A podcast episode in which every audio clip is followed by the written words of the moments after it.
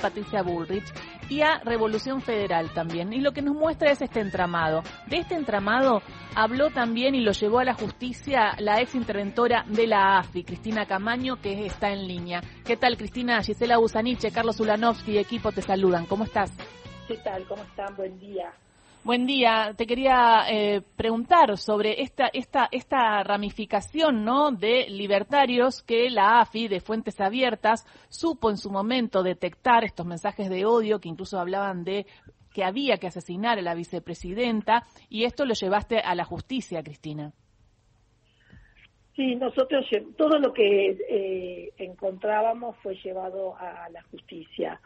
Eh, yo no estoy más en la agencia, como ustedes saben, eh, y no, no, no les puedo decir puntualmente todo lo que llevamos a la justicia, la verdad, porque no me acuerdo y porque no me quedé con copia de nada. Pero sí, veías una, una, una red eh, de, de, personas que estaban generando como una inestabilidad o como un daño a la figura presidencial y a, y a la figura de la vicepresidenta.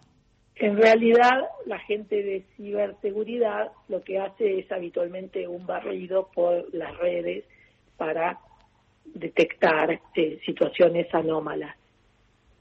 Claro. Bueno, y en un momento, en una de las de, charlas que das, en este caso a Natalia Bolosín, hablas de que el defensor de Sabán Montiel se va a hacer un ping por lo mal que está eh, actuando la justicia eh, y investigando la, la, causa del atentado a la vicepresidenta. ¿Cuáles son las fallas que ves eh, como abogada eh, en, todo lo que está pasando con la causa que investiga el atentado?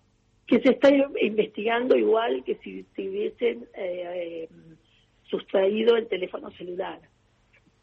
O sea, no se le está dando la importancia de que quisieron matar, o sea, que hubo un atentado hacia la vicepresidenta, y que ese atentado en realidad es un atentado hacia la democracia, hacia las instituciones y hacia toda la ciudadanía.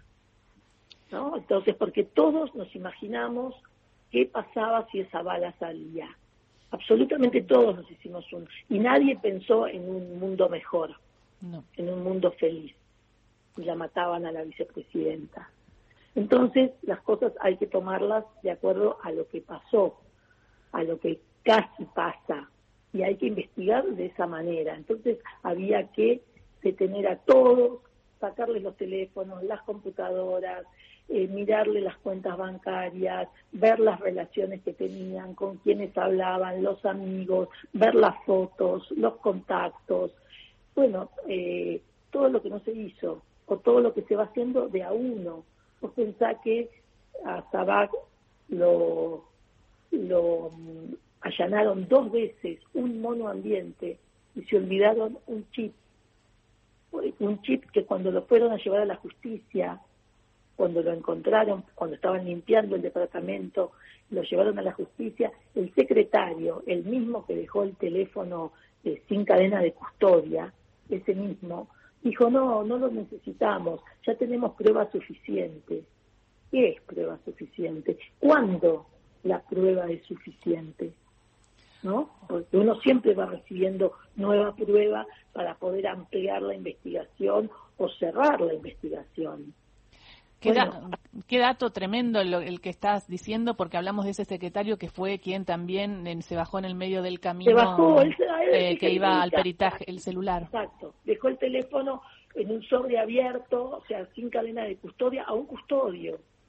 ¿No debería haber una unidad fiscal especial como eh, la que investiga el atentado de la AMBIA? Podríamos decir que investiga porque no investiga, pero ¿no debería haber una unidad especial por la dimensión del delito? Mira, esa es una cuestión que tiene que resolver el, procurador. Cuando fue el atentado a, con piedras al auto de Mauricio Macri en Mar del Plata, la Procuradora General de la Nación, en ese momento Alejandra Gil Carbó, la misma que después Macri echó, ¿no? La hizo renunciar, la amenazó, esa misma armó una comisión con, creo que eran tres fiscales, más la fiscal que estaba en Mar del Plata, que es la que le tocaba el caso, justamente para determinar quiénes habían sido los autores de ese, de ese ilícito. Y estábamos hablando de, de nada, si me decís, eran piedras hacia el auto, está bien, no tenía que pasar eso, obviamente. No, no, claro, pero comparado con, con ponerle una pistola en la cabeza a la vicepresidenta. Exactamente, y así todo se armó una comisión de fiscales para que investiguen. Está eh, Carlitos Ulanovsky y Néstor Espósito. También te escuchan, eh, Cristina. ¿Carlos? No, buen día, Cristina. ¿Cómo estás? Bien. ¿Qué hubiera pasado si esa bala salía? Te preguntabas vos hace un ratito. Y yo lo que te pregunto es cómo hubiera sido la investigación si a quien hubieran atentado eh, fuera Macri. Y bueno, ya te lo dije recién con lo del auto. Claro. Y, y eso lo armó Alejandra Gil Carbó. claro. O sea, eh, fue la misma persona que después se le echa. Él la saca, dice, esta mujer no puede estar más, amenaza, saca los teléfonos de las hijas. O sea, el maltrato total, total hacia una persona que cuando fue procuradora armó una comisión investigadora para ver qué le había pasado, quiénes habían tirado piedras y los encontraron, ¿eh? O sea, hubo una causa, no es que no NN y no se encontró, no, no, se investigó. Néstor Espósito te está escuchando. Néstor, buen día. Buen día, buen día Cristina. Eh, eh algún riesgo de saber que em, la AFI fue solo denunciante en las causas de espionaje ilegal y en consecuencia no, no, no, tuviste parte en saber cómo evolucionaba. De la información pública o de la información que trasciende por tribunales, ¿alguna de esas causas consiguió avanzar? Mira, jamás me pidieron un papel, por lo tanto considero que no. porque tendría que haber llegado un oficio, a ver, eh, entre, usted dice tal cosa, entrégueme de dónde, esto, eh, y eso no pasó en ninguna. Y eso marca, digo, eso marca que no, claro, lo mismo que pasa con, con, con la AMIA, ¿no es así? Eh, nosotros tenemos la documentación de la AMIA, está fajado, yo no estaba en la agencia en ese momento, la última vez que se que, que guardaron un papel, no estoy diciendo que lo sacaron para investigarlo, pero que guardaron un papel fue en el año 2017. Ah, del 2017 a la fecha nunca vino un fiscal, una ordenanza, un secretario o secretaria a pedirnos eh, un papel de la, de la AMIA. Por eso yo considero que eso tampoco lo están investigando. Eso quedó quedó reflejado e incluso reconocido por el Estado argentino en la audiencia que se celebró jueves y viernes pasado ante la Corte Interamericana de Derechos Humanos que se sesionó en, en, Montevideo, es tal cual. Una, una última cosa por mi parte, escuché en los últimos días o leí en los últimos días alguna declaración tuya respecto de que en la AFI habían encontrado fotos, entiendo, de seguimiento contra Elisa Carrió. No, la única foto es la misma que sale en todos los medios. Una foto donde ella está en Paraguay con alguien que no sé quién es. Eh, ese mismo, que yo no sé si esa foto la sacó alguien de la AFI, quedó ahí, eh, queda, eh, o, o eh, eh, es una foto que la AFI le saca al que tiene, al que sacó esa foto. No sé cómo es el tema. Fue eso solo, es lo único que encontramos, fue lo mismo que está en todos los medios. Es decir, que esta expresión de, Elisa Carrió de que ella fue muy perseguida y que le hicieron un daño irreparable, no tiene por lo menos sustento en lo que encontraste en la AFI. Eh, la, a ver, eh, en la AFI eh, no encontramos todo lo que hubo, encontramos lo que dejaron. Entonces yo no puedo decir que no la persiguieron o que no hubo más material. Lo que digo es, lo único que nosotros vimos fue esa misma foto que está en todos los medios. Clarísimo. Habla Cristina Camaño, ex interventora de la AFI. Hablábamos también con Néstor en la semana de eh, la, eh, la, causa que lleva Di Giorgi por el tema de Revolución Federal, que también tiene algunas pruebas que presentó eh, la AFI respecto a Revolución Federal y, y también, bueno, al pago, ¿no?, de, de Hermanos Caputo. Y hablábamos de si no se debería unificar y, la, escuchaba a usted hablando de esto, lo que debería haber sido una, una gran eh, detención, retención de celulares y computadoras y eh, estudiar también todo lo que está sucediendo para prevenir también otra cosa que pueda llegar a haber y clarificar eh, la intención del atentado. en ese sentido, ¿no se deberían unificar las causas? Sí, yo creo que, que hubiese sido bueno que se investigue todo lo que implica el atentado en un solo juzgado, claramente, o por lo menos con, alguien que guíe y después eh, varios, eh, armar un equipo en todo caso de, trabajo. Pero eh, eso me parece que en Comodoro Pi es muy difícil porque cada uno es un figuretti, que entonces se, se hace complicado, me parece que ellos quieran trabajar en equipo. Cuando eh, pero sí, yo creo que debería unificarse porque todo sale sale de un lado, entra en otro y, y, en el medio está este Sabac, la Brenda, el otro pibe, bueno, que no sé los nombres, entonces, sí. Mm.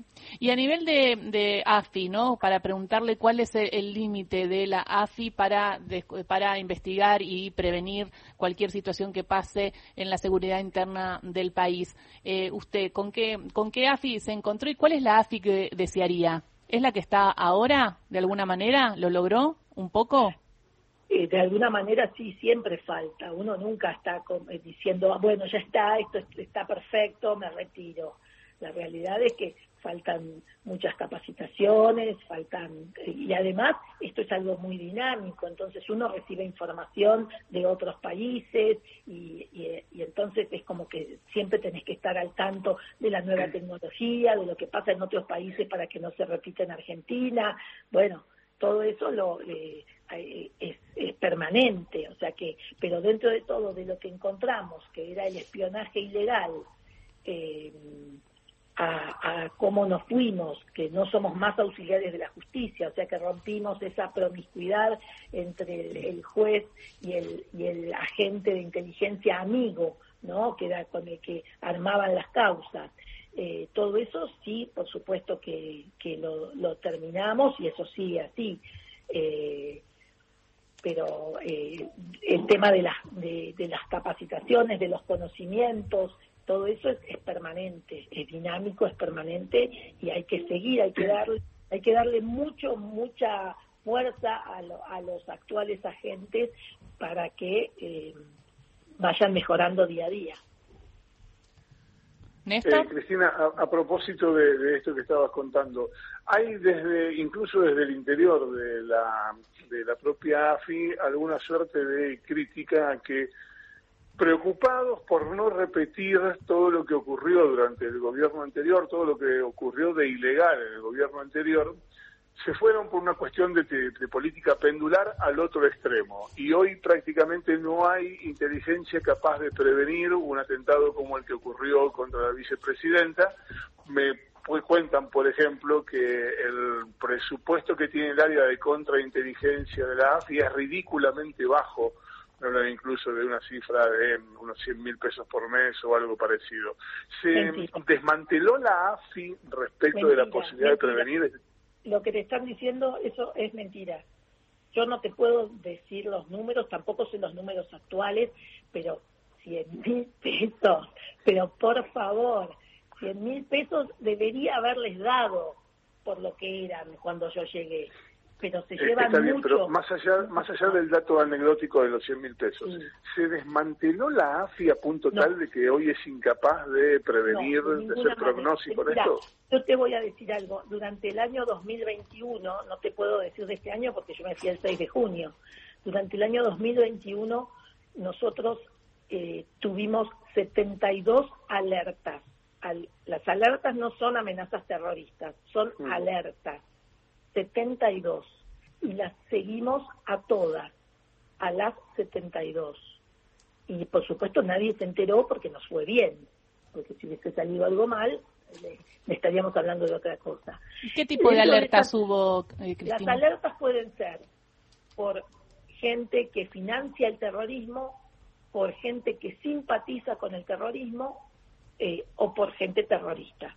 ¿Y hubo detenidos algo de esto? Hubo, sí, por supuesto. Hubo allanamiento. O sea, cuando nosotros encontramos algo con sustento, lo llevamos a la justicia, hacemos la denuncia. La justicia en, en estos casos actuó, allanó y detuvo. O sea que no es como, como, como se dice. ¿No? ¿Y qué habrá pasado con esto de Revolución Federal? ¿No? Digo, ¿ustedes lo venían siguiendo? ¿Sabían algo? ¿Sabían La Revolución Federal aparece en mayo de este año, las primeras apariciones. Yo me fui el 6 de junio. Por supuesto que se estaban viendo todos los que eran los discursos del odio, pero no te puedo decir más. Está bien, está bien.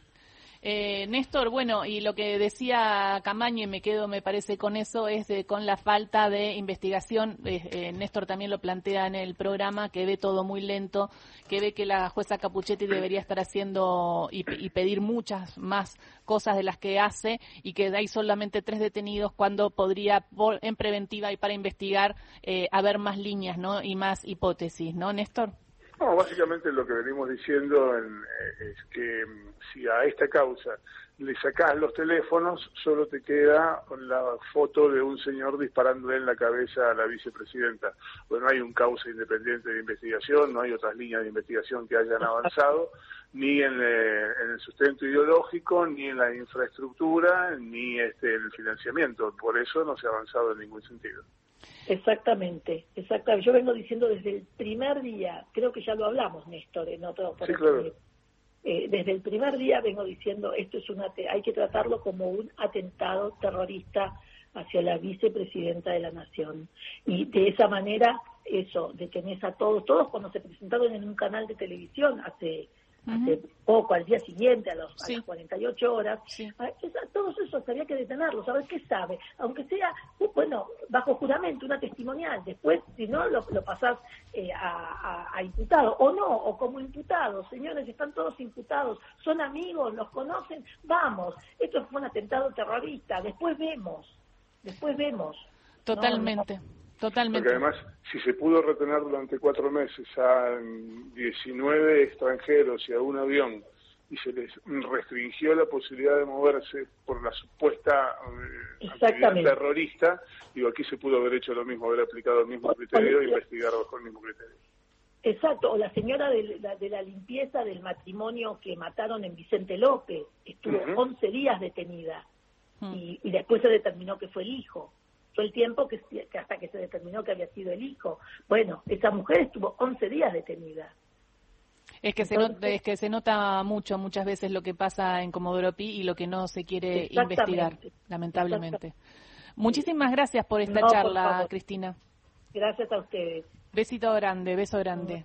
Eh, Cristina Camaño, ex interventora de la AFI, eh, hablaba, hacía estas declaraciones, Néstor, de alguna manera está en, la línea que vos venías marcando, y me pregunto por qué no una unidad especial que investigue esto, ¿no? Había una UFI AMIA, ¿por qué no hay una UFI que investigue el atentado terrorista contra la vicepresidenta? Porque tampoco te garantiza nada, y lo único que agrega es más burocracia y probablemente mayores elementos para encubrir. Bueno, vamos, lo que pasó en la UFI especial de la AMIA es justamente eso. Lo que, lo que es una estructura hoy nuevamente eh, ociosa. Eh, Cristina Camaño dijo algo que resaltaron mucho los familiares de víctimas de la AMIA, es que después de la muerte de Alberto Nisman, cuando se designó una eh, comisión de tres fiscales, hubo dos años, 2016 y 2017, en que realmente se avanzó mucho en la investigación por la causa AMIA, habiendo pasado mucho tiempo.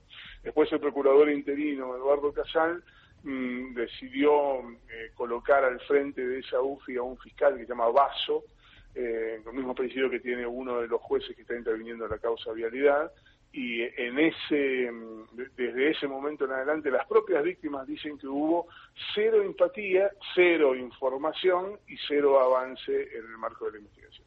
Gracias, Néstor. Nos volvemos a escuchar, ¿eh? Hasta luego. Hasta luego. Néstor Espósito pasó por ahí, vamos. Ahí vamos. Con Gisela Busaniche y Carlos Ulanovsky.